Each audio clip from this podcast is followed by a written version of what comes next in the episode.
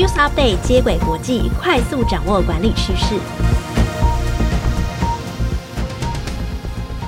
众朋友，大家好，我是经理人月刊采访编辑简玉轩，我是经理人月刊实习编辑陈田静，欢迎收听经理人 Podcast 的接轨国际。在这个单元中，编辑团队会精选国际财经管理资讯，提供导读和解析，帮助读者掌握管理趋势。今天分享的主题有解析二零二三年全球最有价值奢侈品榜单的四大趋势。盖洛普调查，安静离职还不够，为什么近两成的员工更想要大声离职？今天第一则新闻呢，要带大家来看品牌价值顾问公司 Brand Finance 二零二三年五十大奢侈与高端品牌的报告。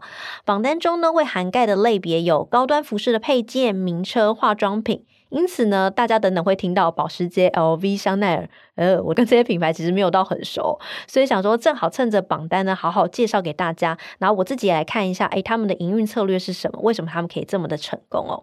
那先跟大家那个 overview 一下整个趋势哦，就是全球奢侈品行业呢，在疫情之后呢，继续的复苏。前五十大奢侈品牌的价值呢，大概有两千六百六十九亿美元，比去年呢成长了二十 percent。那哪些品牌呢稳坐冠军？然后哪些品牌呢排名又往前呢？值得我们学习呢？今天我们可以好好来观察。那首先呢，今年高居榜首是德国的跑车品牌保时捷，我们就直接公布，不给大家有任何悬念哦。这已经是他连续第六年蝉联冠军。你是说奢侈品牌榜的第一名？对，连续六年。没错，连续六年。那 Brand Finance 就提到，保时捷它是致力于将产品和它高度特质化这个客户体验相互结合。那这个计划呢？他们客制化的计划叫做 Sonderwunsch，这是德文，所以我念错了，请大家见谅。那它的中文翻译成特殊愿望。那我特别到他们官网去看哦，他们真的是把超跑拆成超级多零件，那几乎是每一个零件都可以定制。像是轮胎啊、车尾灯啊，或是仪表板，反正我在那个官网真的觉得啊，真的是贫穷限制了我的。所以就像是配衣服一样，然后你可以把你自己车子配出自己独一无二的那个样子。对，你还可以就是自己设计一个 logo，然后在车子上就是各个地方盖章这样。那保时捷它去年还跟 Blackpink 的 Jennie 合作，那这是他们就是全新的计划当中的涂装呢，就是颜色增加了到了一百六十种。那 Jenny 选的是一种叫 Mason Blue，就是你像宝宝蓝，就是反正非常特别，很可爱。那它可以定制小车吗？因为我觉得大车应该买不起。好，好像没有，不好意思。好，那 Brand Finance 就有点出啊，尽管就是保时捷在二零二一年有受到乌俄战争、疫情啊，还有车用晶片供应链中断的影响，但他们依旧表现不错。他们交车数量呢，相较于去年增长了二点六 percent。嗯，那保时捷的全球执行董事会副主席呢，卢兹梅斯克也表示，保时捷的成功呢，可以归功于三个要素。第一个呢，是它调整了价格的定位，然后呢，再加上强而有力的产品组合带动销量，最后呢，是它的严谨的成本控管。那二零二三年呢，保时捷呢就启动一个 Road to Twenty 的计划，目标呢是将集团的营运销售报酬率呢设定在二十 percent 以上。第二个趋势要带大家来看，就是传统的奢侈品牌依旧保持韧性哦。因为我们要知道，在这个疫情之后的时代，电商或者是 IG 啊，社群媒体其实改变了大家对服饰的购买方式。那现在呢，其实所谓的休闲或者是潮牌这些品牌是大受欢迎。那传统的奢侈品牌呢，就是面临着这个两方的夹击。但是呢，在这个榜单当中，我们可以看到法国三巨头，就是 LV、香奈儿还有迪奥。他们在过去一年呢，都取得蛮显著的销售增长，他们品牌价值呢也随之的水涨船高。那 Brand Finance 就指出啊，他们之所以还保持在前十名，其实要归功于他们在全球极高的知名度哦。大家要知道，一来他们这个知名度是很吃他们这个老字号的品牌，再来呢是他们也有搭上 ESG 的浪潮，很多这些传统品牌的产品线呢都增加了再生的这些概念。但这也是为什么这些老字号还是很吃得开的原因。嗯，刚刚说榜单的第一名是保时捷，那榜单的二到四名就是田径刚刚讲第二个趋势，叫做传统的奢侈品牌，分别是 LV、香奈儿和 Gucci。其中呢，香奈儿的表现呢，在二零二二年表现得更好，它的年营收呢达到五千六百亿台币。听众朋友去想一下，你有没有贡献给他们？这个五千六百亿就有你的贡献哦。那比同期呢，大概成长了十七 percent。好，那它底下的 Gucci 呢，坐上了第三名的位置。Brand Finance 就分析，香奈儿的表现优异呢，是因为它近年来呢，保持非常高的知名度，大概有七成。那它也是呢，奢侈服饰品牌中呢，考虑度最高的品牌，达到五十一 percent。好，也就是说，香奈儿的包包呢，跟某牌的包包放在一起呢，就有五十一 percent 呢会优先选择香奈儿。这跟我在 YT 上面很看到很多名人总是在开箱香奈儿，这种感受很像哦。这也难怪说他可以拿到第三名的成绩哦。好，那带大家来看第三个趋势，奢侈品领域前五十的这些品牌价值，光是服饰类别的品牌就独占了七成。那大家听服饰，它除了衣服，它其实还有包包，甚至是手表。饰品、劳力士这些都算在里面哦。那其中呢，服饰类品牌价值增长最快的就是法国的时装品牌 Celine。Celine 呢，它其实早在二零二一年就已经逆势成长，成为当年度成长最快的品牌。那它的品牌价值呢，就提高到了一百一十八 percent，达到十五亿美元。那今年的品牌价值涨幅呢，则是五十一 percent。那 Brain Finance 就认为啊，这是因为在二零一八年的时候，母公司 LVMH 集团宣布由创意总监海迪斯里曼掌舵。那在这之后呢，Celine 就成功的打入亚洲市场，在一九九零年后出生的年轻人的心哦。嗯，为什么斯里曼可以虏获他们的心呢？主要是他改了前创意总监的设计风格，让 Celine 的版型和轮廓变得更小，然后也为品牌注入一些暗黑啊、摇滚啊、朋克的元素，然后让它更年轻化。那他也找了 Blackpink Lisa 来作为品牌首位全球代言人。我想，呃，这个 Blackpink 真的蛮厉害的，因为我们刚才说第一名的保时捷有 Blackpink。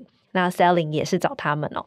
那 Lisa 呢？她就高频率的呢，在媒体中曝光她的产品，比如衣服啊、包包，就为这个品牌成功带来很大的声量。那我们在前几期的富比士百大富豪榜也有提到，二零二二年当年度的首富就是 LVMH 集团的 CEO 伯纳德阿诺特。那这个集团呢，它拥有了七十五个时尚品牌，包含 LV 啊、Dior 啊、Celine 啊、Tiffany 啊，其实都在我们刚刚有提到。那它的财富呢，就相较于去年增加了一点六兆台币。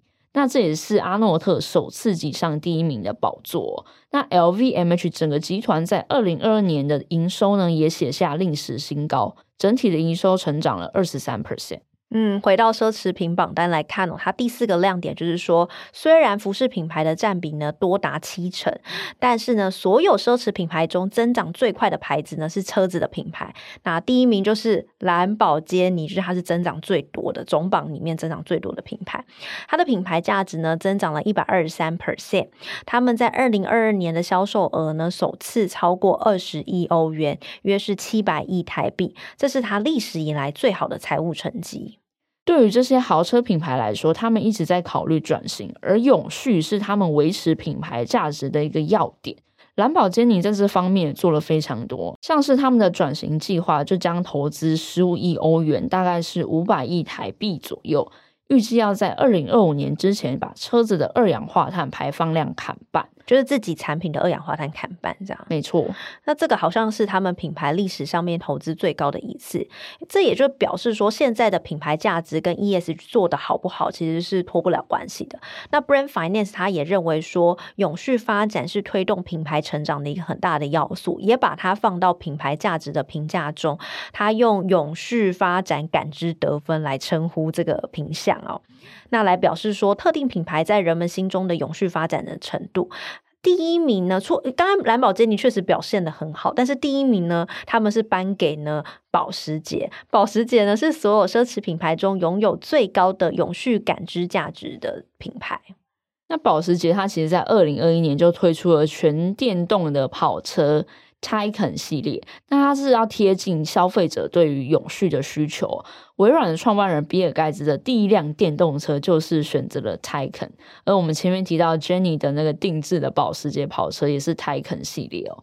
那保时捷的目标就是要在二零三零年，他们交付的新车要八成以上都是纯电车系列哦。再跟大家回顾一下整个奢侈品榜单的趋势哦，就排名前五十的品牌呢，主要分布在四个领域，服饰相关的品牌呢占最大的比例，大概占了七成，汽车行业居次，大概有二两成左右。那紧追在后呢是化妆品行业，大概有八 percent，最后呢是酒店业，只占总价值的一 percent。前五十大的品牌总价值增长了两成，要跟大家分享四个趋势：第一，保时捷蝉联六年第一。第二呢，在潮牌和电商的夹击下，老字号的奢侈品牌持续创新，维持顾客的忠诚度。第三，蓝宝坚尼是所有品牌当中品牌价值增长最快的品牌，这也跟它积极推出永续车款有关。第四，单就服饰类别，Celine 是价值增长最快的品牌，这其实也跟它品牌年轻化以及找韩团代言有关。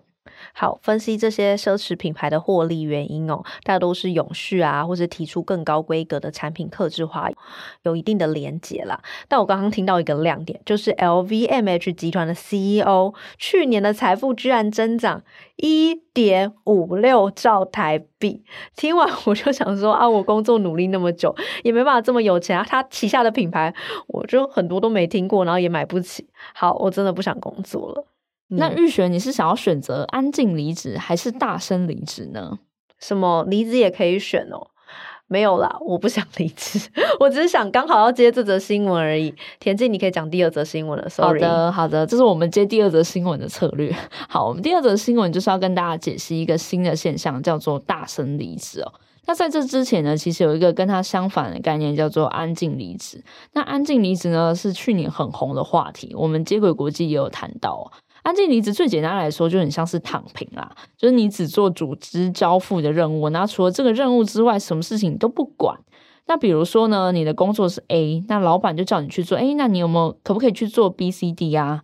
你就说啊，我没时间啊，我很累啊，就是用一种很隐晦的方式去表达你不愿意去承担别的责任。相对于安静离职的默默抵抗，现在职场的新的现象叫做大声离职，也就是与其偷偷的把工作推掉，然后默默的躺平下班，然后或者是哦不去公司上班，大声离职的员工呢，他们会在同事面前讨论自己说，哦，我最近好像想要找一个新工作，哎，我觉得我的工作怎么越来越繁重啊，组织又不升我，好，我下个月要去新的公司面试，然后透过这种方式呢，就期望说，哎，员工会把你的心声呢，默默的跟老板讲，然后期望老板呢可以听到他的心声，然后呢就会想说：好，你真的是个人才，给你升迁，然后或者加薪来挽留你哦。听起来是不是很违背常理？就是大声的抱怨工作。我们华人社会不是说离职要偷偷来吗？虽然是很违背常理，但是根据盖洛普饲料公司在今年六月的报告，他们就统计，虽然还是有六成员工会选择偷偷来。但是已经有十八 percent 的员工，他不再隐藏他们对工作或是对老板的不满，他们选择大声离职。盖洛普就指出呢，大声离职的行为就包含刚刚我说的嘛，还有其他行为，比如说在 LinkedIn 的社群上呢，公然说企业的坏话，然后呢，或者是呢，不断的向同事抱怨公司，但是呢，他们其实都没有离职，只是先抱怨。可是呢，这些行为呢，不仅直接伤害了组织的士气，也会损及公司的形象。那为什么会有那么多大声离职的人？又或者我们可以再进一步的问，员工为什么敢把不爽公开讲出来了呢？好，那首先我们就要先来看现在大环境的影响，就是薪水就一直没有涨嘛。那劳动力的短缺呢，好像也慢慢趋缓，企业的离职率呢逐渐下降，然后通膨又一直居高不下。那在这种种的情况之下，面对未来可能，哎，经济好像要衰退了，员工就没有足够的筹码，也就是说他们的钱包不够深啊，让员工有底气可以去选择离职。所以他们最后也只能继续上班，那就导致呢大声离职的现象就逐渐增加。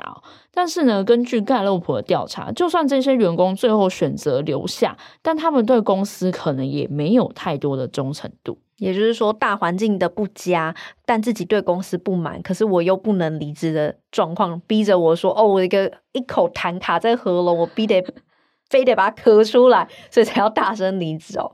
好，那第二个呢，让员工选择大声离职的原因是，对于雇主呢失去了信任，然后但是他也很想让雇主知道我对你失去信任。盖洛普报告就指出呢，管理阶层很大程度上面是罪魁祸首，有七成团队敬业度不佳的原因都跟经理人的管理能力有关。那以微软这家公司为例啊，在微软的内部调查当中，只有不到一半的人表示说，如果他知道诶其他公司要挖角他，他们才会选择留下来。而这个数字呢，是远低于去年十一月的七成。简单来说呢，就是微软员工对公司的忠诚度从七成掉到不到五成哦。那这个调查，我觉得这个调查时间非常有趣。它是在微软在今年宣布要裁撤一万个职位的结果，就是说微软高层的这些决定，对于留下来的员工的士气其实有很大的打击。也就是呢，企业在裁员或是砍员工福利之后呢，都要特别留心员工的敬业度哦。盖洛普也指出呢，如果希望员工可以不要安静离职，或者是不要受到大声离职的员工影响，就必须要提升团队的敬业度。他提出三个建议哦，第一个就是管理者呢要定期的征求员工的反馈，然后听取员工的意见，并提供资源来支持他们。第二个呢，就是帮助员工找到工作的目标，让他们对自己的工作呢感到自豪。第三个呢，就是透过主管跟员工一对一的面谈，然后对他们的工作呢给予认可，并讨论工作的目标和优先事项。好，虽然说大声离职在短期之间可以让你讲得很爽，让你释放不满的情绪，但是多数的职场专家都不建议你大声离职哦。像是富比士律师事务所的主管艾玛史旺就表示啊，你如果在同事面前高喊我要离职，可能会产生反效果。就是说，如果被老板知道的话，他可能反而不会帮你加薪，还觉得你这个人就是在扰乱军心啊！你就是我们团队好好的，你这个一颗老鼠屎要乱了一锅粥这样子，嗯，就不愿意，反而不愿意去听你真正的需求。嗯，就是因为你要离职，所以你提出任何的需求都是基于你有离职不满的情绪才提出来的。好，那卫报呢也建议说，如果你不是公司里面绩效最好的员员工，那么大声离职可能会让你碰壁哦。就你的雇主可能会拆穿你的虚张声势。好，你说你要离职，刚好我我也希望你走，那你赶快离开吧。可能就会同意你的离职哦，让你真的失去工作。专家就建议说，员工最好不要用离职来换升迁。如果你真的想要升迁或加薪，你就直接去跟你的老板和主管提出来。但是一定要记得，你在跟他们讨论之前呢，一定要思考说你自己可以为公司带来什么样的利益，先提出一个交换条件，让你的要求更容易被接受。好，那最后为大家总结这则新闻。盖洛普发现有十八 percent 的员工不再隐藏对工作的不满，开始大声离职哦。那除了大环境的影响之外呢，也归因于经理人的管理能力。那组织想要避免有大声离职的现象，管理者应该要定期的征求反馈，并且听取员工的建议。